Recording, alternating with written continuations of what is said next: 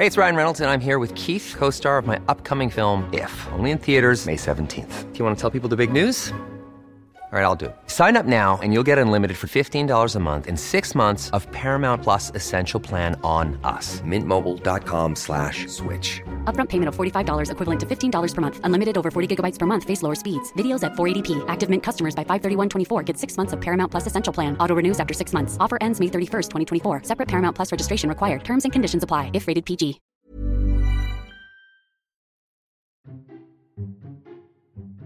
Esto es Memorias de Pez, un podcast en el que hablamos de historia y geopolítica de forma clara, sencilla, objetiva y sobre todo muy divertida. Y aquí tienes una nueva historia. Hoy en Memorias de Pez vamos a hablar de un gigante, concretamente del país más grande del mundo, un vasto territorio de 17 millones de kilómetros cuadrados que ocupa una parte importante de Europa y de Asia, y que ha resultado ser una auténtica fortaleza a lo largo de la historia.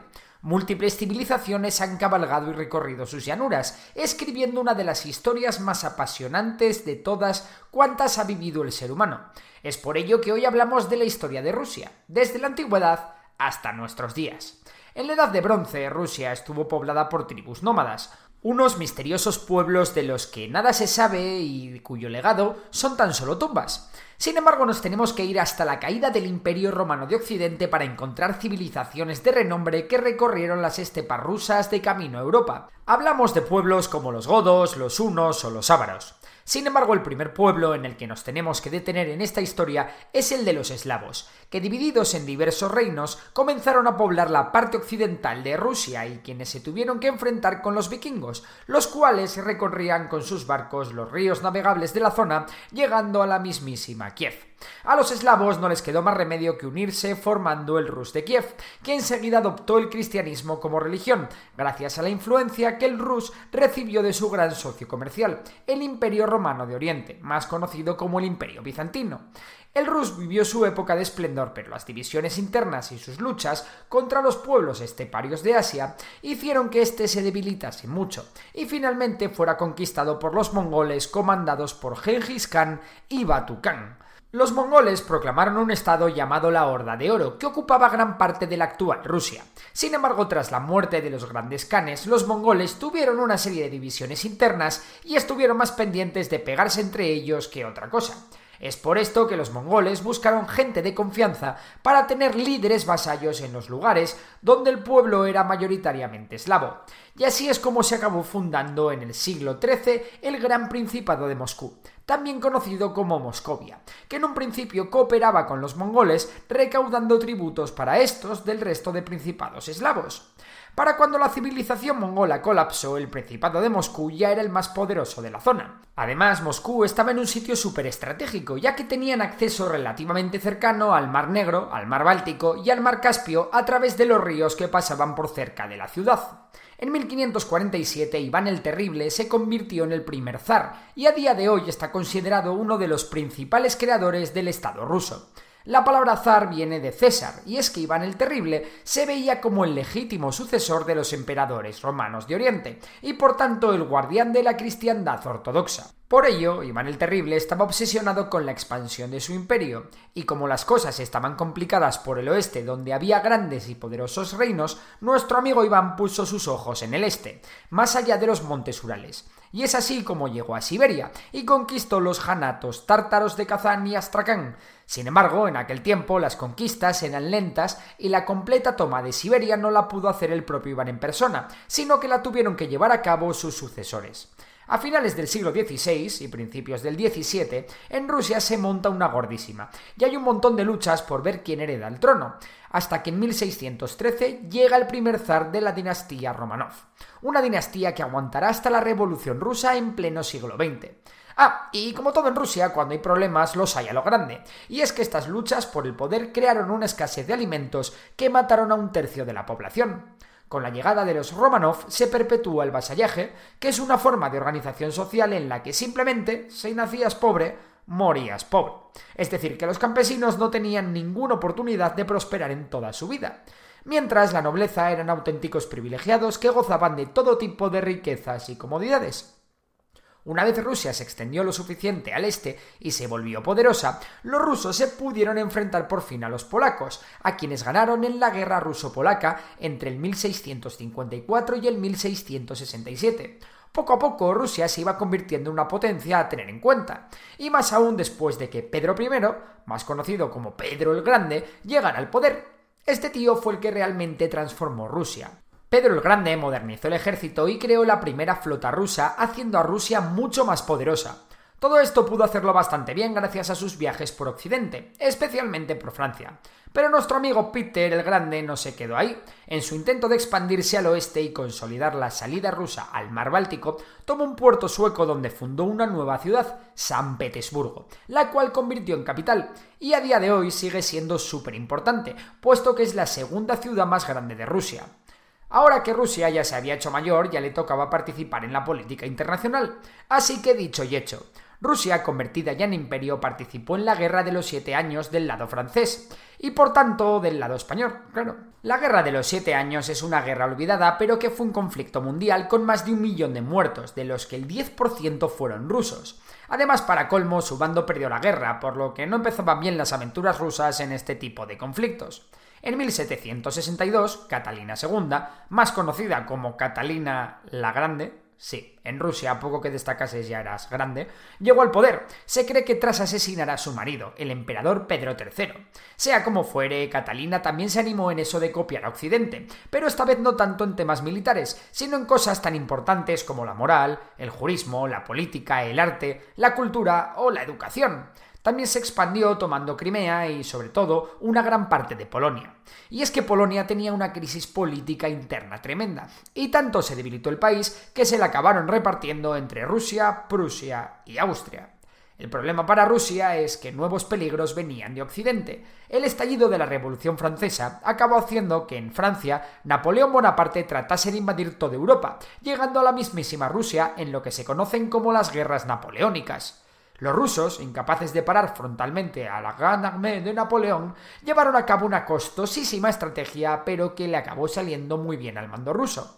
Hablamos de la política de tierra quemada, es decir, retirarse y escudarse en la inmensidad de Rusia, todo ello sin dejar nada que fuera útil para alimentar o habituallar al ejército francés. De hecho, los rusos abandonaron hasta Moscú, que fue tomada por las tropas de Napoleón en 1812. Debido a la falta de suministros, los franceses tuvieron que abandonar Moscú y les pilló el invierno ruso. Mal asunto. Y es que el invierno ruso es uno de los inviernos más duros y fríos del mundo. Durante la retirada, el ejército francés fue aniquilado por la caballería rusa, y de hecho Napoleón salvó su vida de milagro. La cantidad de territorio que Rusia había conseguido amasar comenzó a inquietar a las potencias occidentales. Tanto fue así que Reino Unido, Francia y el Imperio Otomano se unieron para declarar la guerra a Rusia. El escenario de esta guerra fue Crimea, la cual el Imperio Otomano quiso recuperar. A pesar de que los aliados ganaron la guerra, Rusia pudo mantener Crimea a cambio de desmilitarizar el Mar Negro y de los principados de Moldavia y Belaquia. El 18 de octubre de 1867, Rusia vendió Alaska a Estados Unidos. Espera un momento. ¿Has dicho Alaska? Pues sí, Alaska llevaba casi 150 años bajo control ruso gracias a una serie de expediciones, aunque realmente Alaska no fue oficialmente rusa hasta 1799. Y así es como llegamos a 1894, momento en el que llega al poder el zar Nicolás II, quien está muy influenciado por una persona un tanto extraña, el místico Grigori Rasputin. La verdad que el zar Nicolás II no era que digamos un gran monarca fuerte y respetado. Además su situación no era la mejor. Rusia había comenzado a industrializarse. Bueno, más bien sus ciudades más importantes, y aunque con mucho retraso si lo comparamos con países como Francia, Reino Unido o Bélgica, en Rusia ya asomaba esa nueva clase social obrera, el proletariado. El proletariado estaba muy influenciado por las ideas de distintos pensadores como Marx o Engels, quienes habían roto con el antiguo régimen. Sin embargo, el sistema político ruso seguía anclado en el pasado y atado al concepto de servidumbre. Por ello, poco a poco, los obreros se fueron organizando y llevando a cabo distintos levantamientos que a menudo eran reprimidos con mucha dureza.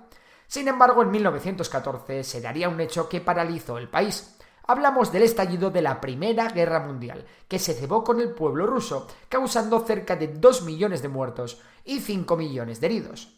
El caos y el hambre se apoderaron de toda Rusia y se creó un caldo de cultivo perfecto para la revolución rusa. La Revolución rusa se dividió en dos. La primera fue la Revolución de Febrero, en la que se depuso al zar y en la que se instauró un gobierno provisional muy influenciado por los soviets, que eran organizaciones que agrupaban a las masas obreras. Sin embargo, había unos señores de ideas marxistas que habían creado un partido, el Partido Bolchevique, y que estaban liderados por un clásico, Vladimir Lenin. Bien, pues los bolcheviques veían el nuevo gobierno demasiado poco revolucionario y llevaron a cabo una nueva revolución, la Revolución de Octubre, en la que tomaron el poder. Inmediatamente los partidarios del zar y algunos revolucionarios más moderados, como los mencheviques, plantaron cara a los bolcheviques y a su ejército rojo, formando el ejército blanco y dando lugar a la guerra civil rusa. La guerra civil rusa fue una auténtica carnicería, en la que se estima que mueren al menos 10 millones de personas, y de la que el ejército rojo sale victorioso. Tras hacerse con el control de toda Rusia, Lenin crea la Unión de Repúblicas Socialistas Soviéticas, más conocida como la Unión Soviética o la URSS por sus siglas. Sin embargo, Lenin muere al poco tiempo, y tras una serie de movimientos de dudosa moralidad, llega al poder un personaje georgiano con el que nadie contaba, Joseph Stalin. Stalin será recordado fundamentalmente por tres cosas. La primera es por el inicio de un proceso de industrialización del país que es un auténtico éxito y que convierte a la Unión Soviética en la indiscutible segunda potencia mundial en tiempo récord. La segunda es por el reinado de terror que impone, que se materializará en la llamada Gran Purga. En ella fueron ejecutados o deportados a gulags cientos de miles de miembros del Partido Comunista Soviético, socialistas, anarquistas o cualquiera que pudiera no ser fiel a Stalin. De hecho, de la purga no se libró ni el ejército rojo ni los servicios de inteligencia soviéticos. La tercera razón por la que se recordará a Stalin es por su papel en la Segunda Guerra Mundial. A pesar de que la Unión Soviética tenía firmado un pacto de no agresión con Alemania, los germanos atacaron la Unión Soviética en la Operación Barbarroja. Los soviéticos fueron arrasados en primera instancia, pero consiguieron reponerse a las puertas de Moscú y acabar derrotando a los alemanes llegando hasta Berlín. El precio a pagar fue la destrucción de una gran parte de su país y más de 20 millones de muertos. Acabada la guerra, Stalin convirtió todo el este de Europa en territorio soviético o en estados títeres de la Unión Soviética. A la frontera que separaba el mundo occidental del llamado bloque del Este se le conoció como el telón de acero. Estados Unidos y la Unión Soviética colaboraron durante la Segunda Guerra Mundial, pero una vez esta se acabó, ambos países se vieron envueltos en una lucha por atraer el mayor número posible de estados a su órbita. Era la lucha del capitalismo contra el comunismo. A esta etapa de tensión marcada por el auge del armamento nuclear se le conoció como Guerra Fría, y en ella se dieron varios conflictos en los que Estados Unidos y la Unión Soviética apoyaban a bandos contrarios, como ocurrió en la Guerra Civil China, en la Guerra de Corea o en la Guerra de Vietnam.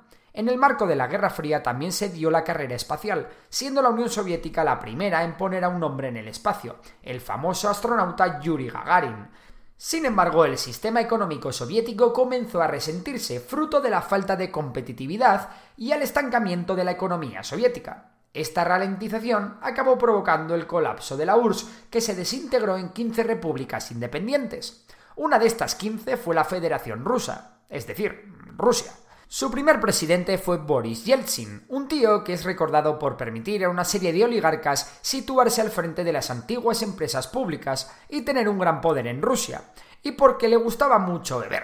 Y es que Rusia se había convertido en una democracia, pero una democracia al estilo ruso, es decir, sin muchas garantías democráticas. Al poder acabará llegando un exoficial de la KGB, Vladimir Putin, que se convertirá en presidente y primer ministro.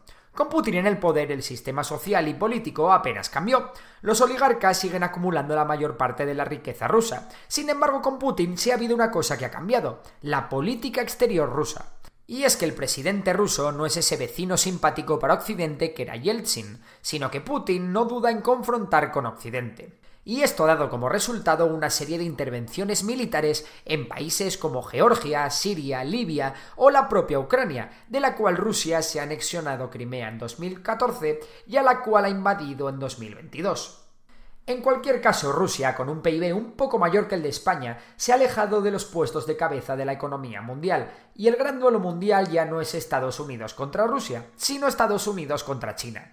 Veremos si Rusia y el nacionalismo que corre por las venas de gran parte de su población es capaz de asumir su nuevo rol, o si por el contrario no son capaces de adaptarse a la nueva situación geopolítica. Sea como fuere, os lo contaremos en Memorias de Pez. Si te ha gustado el episodio de hoy, recuerda que puedes seguirnos en Spotify. Y si nos quieres echar una mano, puntúa el podcast con 5 estrellas. Por lo demás, un abrazo y hasta la próxima.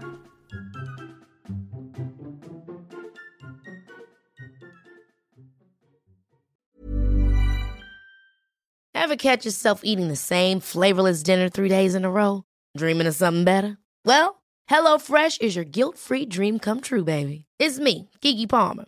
Let's wake up those taste buds with hot, juicy pecan-crusted chicken or garlic butter shrimp scampi. Mm. Hello Fresh. Stop dreaming of all the delicious possibilities and dig in at HelloFresh.com. Let's get this dinner party started.